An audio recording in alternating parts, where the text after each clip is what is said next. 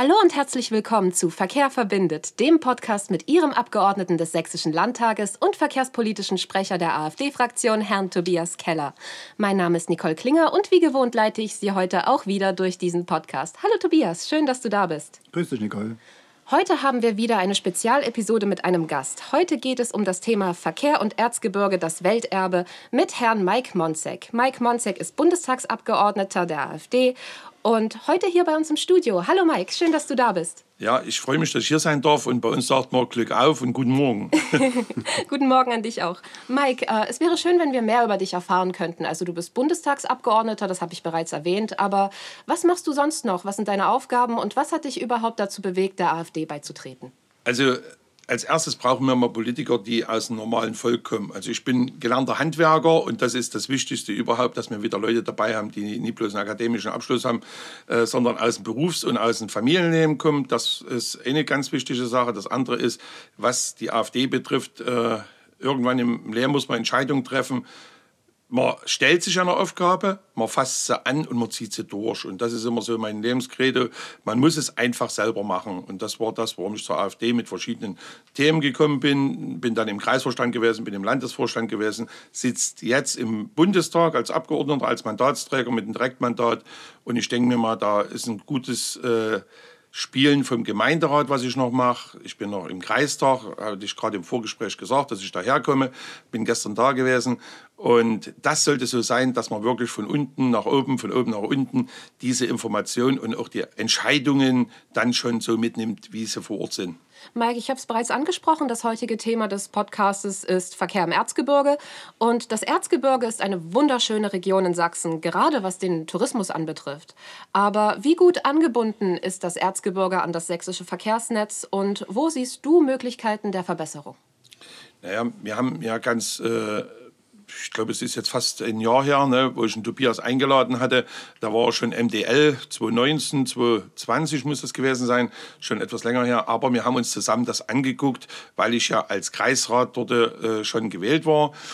Und haben gesagt, so, jetzt wollen wir mal sehen, was wir hier machen können. Und da ist zum Beispiel eine beispielhafte Geschichte, ist Moldau und Holzhau und Freiberg in der verlängerten Form. Ich sage immer eins, Prag ist uns näher wie Berlin als Hauptstadt, als Flugplatz und etc.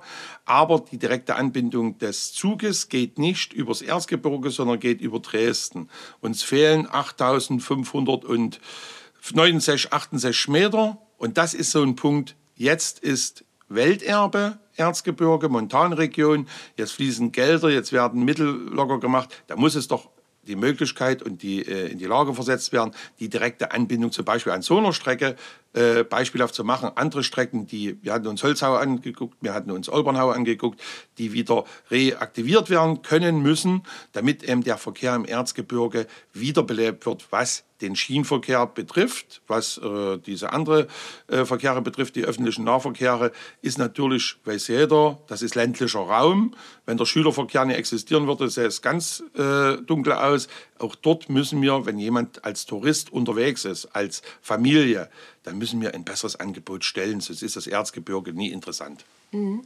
Das Erzgebirge ist nicht nur ein beliebtes Ziel in Deutschland, sondern könnte durch seine Lage auch ein wichtiges Drehkreuz für den innereuropäischen Bahn- und Güterverkehr darstellen.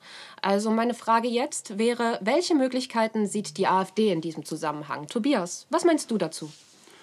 Ja, also die Strecke ist ja äh, eine internationale Strecke. Wenn man äh, Holzhau-Moldau äh, nimmt, die du ja schon angesprochen hast, Mike, und genau diese Strecke würden wir gerne reaktivieren. Das heißt, äh, wir werden demnächst eine Anfrage stellen im Sächsischen Landtag, ähm, was denn dazu geplant ist, weil äh, das immer wieder ins Gespräch kommt, kurz vor Wahlen. Und wir wollen aber doch zwischen den Wahlen vor allen Dingen arbeiten und nicht einfach bloß äh, irgendwelche Luftblasen voranbringen. Und für uns ist das ein Herzensprojekt. Das heißt also, wir wollen ja insgesamt äh, den Verkehr nicht bloß in, in, im Erzgebirge, sondern auch überall anders in Sachsen, vor allen Dingen grenzüberschreitend fördern. Und deshalb wir, freuen wir uns, dass der Mike jetzt im Bundestag sitzt, der ja dann auch dort fragen kann oder äh, Anträge stellen kann, denn aus den Fragen sollen ja meistens dann auch Anträge äh, erstellt werden. Und die Anträge bringen dann eins, also entweder, sie, meistens werden sie abgelehnt, wenn sie von der AfD sind, aber äh, sie bringen auf jeden Fall eins, dass die Staatsregierung vor uns hergetrieben wird. Das heißt also, die müssen dann was machen, weil der Wähler merkt natürlich auch, wer hier arbeitet und wer nicht. Und äh, uns kommt es darauf an, dass wir nicht bloß arbeiten, sondern dass aus der Arbeit auch irgendwas entsteht für den Bürger.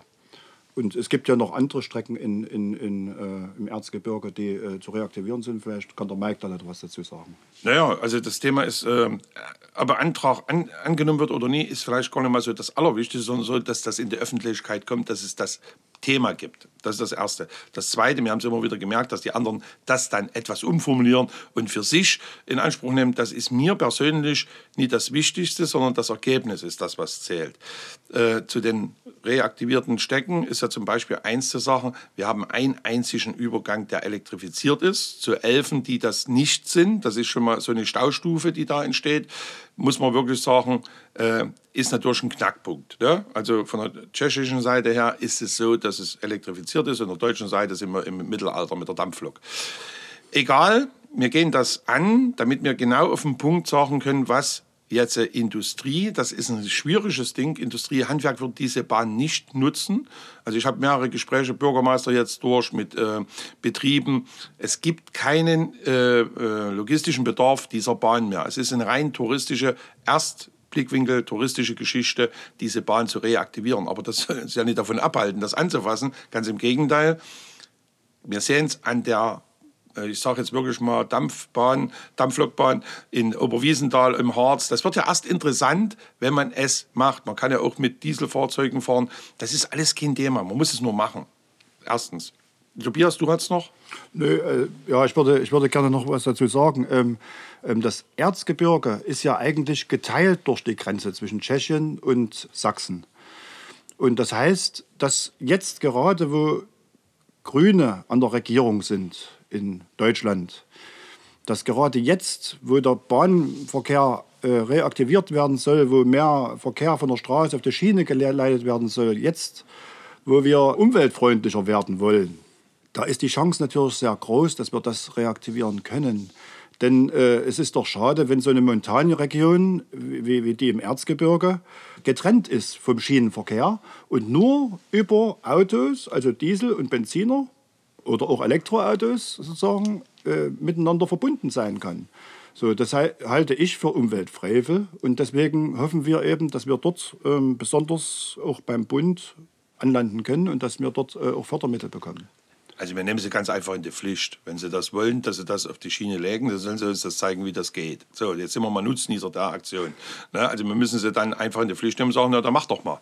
Ne? So, das ist das Erste. Das Zweite ist, natürlich äh, ist diese Deindustrialisierung, die wir hatten im Erzgebirge, die, ist, die großen Betriebe, ich war gestern gerade im, im Heimatgebiet der ESTA, äh, da gibt es keine Arbeitsstellen mehr, es gibt keine großen äh, äh, Arbeitgeber mehr. Also gehen wir es touristisch an. Ne? Und touristisch heißt ja, man hat es jetzt gesehen, in der Corona auf der einen Seite ist der Skilift zu, auf der anderen Seite ist er hochbelebt. Also so geht es nie eine Region, das ist das Erzgebirge Tschechisch oder Sächsisch, das muss zusammenwachsen, das ist äh, auf dem Weg, bloß wir sind hinterher. Das muss man ganz klar sagen. Unsere tschechischen Freunde sind uns weit voraus. Auch dort habe ich die Kontakte geknüpft.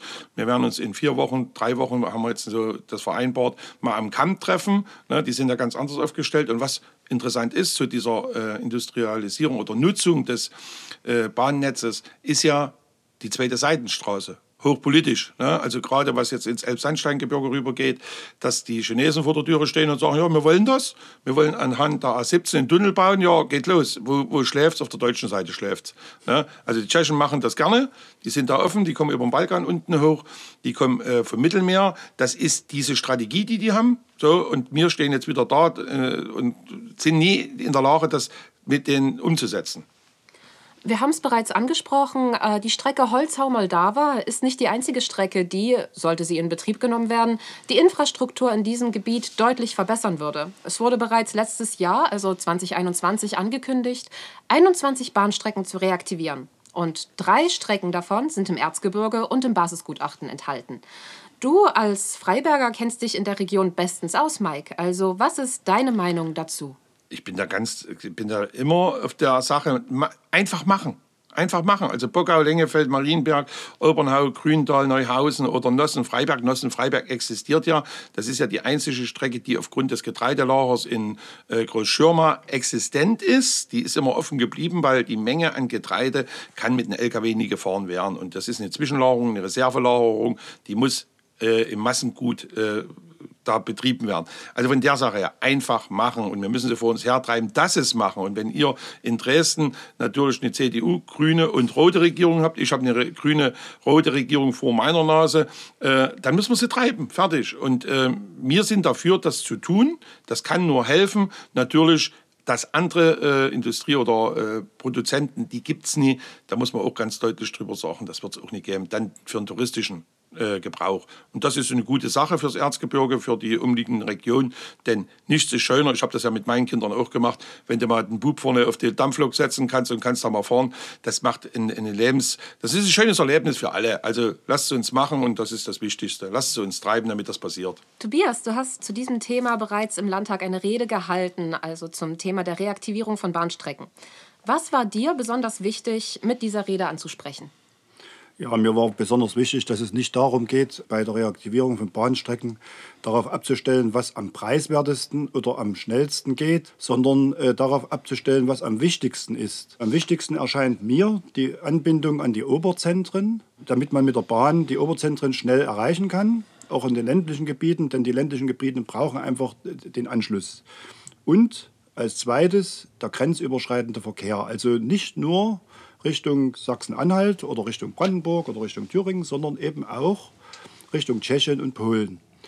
Wir in Sachsen, wir sind so ein, so, so, so ein kleines Bundesland, was im Prinzip ein Durchgangsverkehrsland ist. Und äh, wir müssen uns kümmern, dass wir das eben nicht alles mit dem LKW oder mit dem PKW machen, sondern dass wir möglichst viel auf die Bahn verlegen können. Ja, ganz kurzer Gedanke noch dazu. Du sagtest gerade ländlicher Raum, das ist ja das Thema. Äh, ich bin, wir sind hier in Leipzig.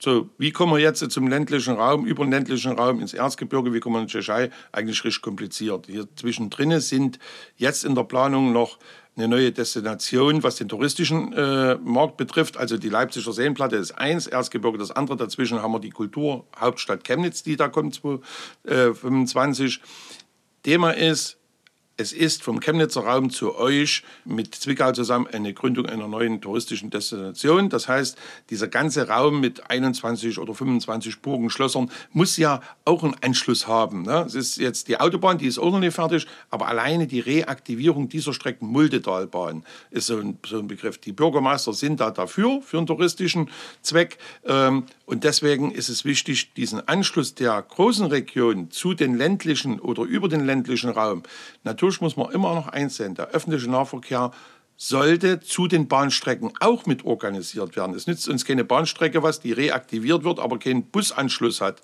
Ne, das muss man im Gesamten sehen. Ich bin ja. noch Vorstand äh, oder besser Aufsichtsrat in der Regiobus in Mittelsachsen und es nützt keine Bahn was, die keinen Busanschluss dort integriert hat. Das Gesamtnetz muss man dort äh, sehen. Wir sehen das, wir wollen das und deswegen Staatsregierung etc., Verkehrsminister Dulich mal ein bisschen Gas geben, damit wir den Anschluss endlich mal wieder kriegen. Wir haben den nie. Und in Berlin ist es ja so, ich sitze im Verkehrsausschuss und im Tourismusausschuss, also deswegen gut verbunden. Wir können da schon Druck ausüben und natürlich über, wie jetzt heute hier Podcast etc., unsere Medien, das auch den Leuten draußen kundtun, dass wir aktiv sind. Wie du sagtest, arbeiten ist das eine und nicht bloß leeres Gerede, sondern wir sind aktiv dran, das zu tun, damit die Region wiederbelebt. Wir brauchen es nicht verstecken, wir müssen es nur machen. 2019 wurde das Montangebiet Erzgebirge Kruschnohori zum UNESCO-Welterbe erklärt. Und Mike, wie wir bereits gehört haben, du bist schon lange in deiner Region als Politiker tätig und bist auch in den Bundestag gewählt worden. Also welche Möglichkeiten siehst du im Bundestag, äh, um sich für die Region einzusetzen?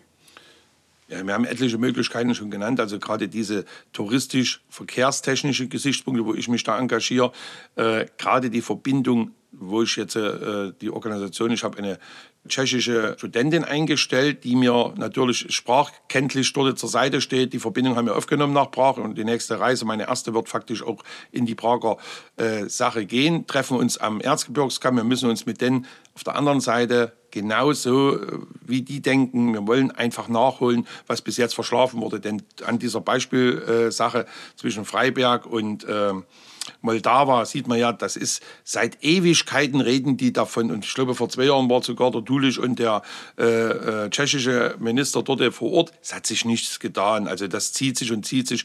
Wir können, wir werden und wir müssen das einfach öffentlich. Wir müssen es am am Gern halten, am Lodern, bis das eben angefasst wird. So, und ich sage mal, Politiker, ja, lange Zeit, ich bin Kommunalpolitiker im Kreistag gewesen, aber der Tobias und ich, das war unsere erste Aktion, ne, wo wir gesagt haben, wir gehen dort hoch, wir, wir nehmen das mal auf und siehe da, vier Wochen, drei Wochen später standen die zwei anderen Politiker dort, haben es groß mit der Presse durchgepeitscht. Das ist uns egal, wie die sich die Orden anhängen. Wichtig ist, dass es am Ende wird. Und die FDJ hat die Schienen rausgerissen, ne, da müssen wir doch wenigstens in der Lage sein.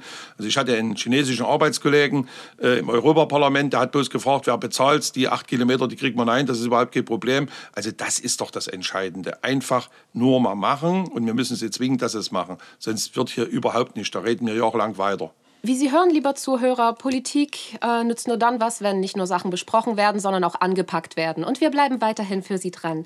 Vielen Dank, dass Sie zugehört haben und vielen Dank auch an Herrn Mike Monsek. Wenn Sie weitere Fragen haben oder wenn Sie das Thema besonders interessiert, dann können Sie Herrn Mike Monsek auch gerne eine E-Mail schreiben unter mike.monsek mit cs.mdb bundestag.de. Oder wenn Sie lieber in Person mit ihm reden möchten, er ist in drei Bürgerbüros in Sachsen vertreten. Einmal in Rochlitz für den, für den einmal in Rochlitz für den Bereich Mittelsachsen, einmal in Limbach-Oberfrohna für den Zwickauer Bereich und für den Erzgebirgebereich in Lugau.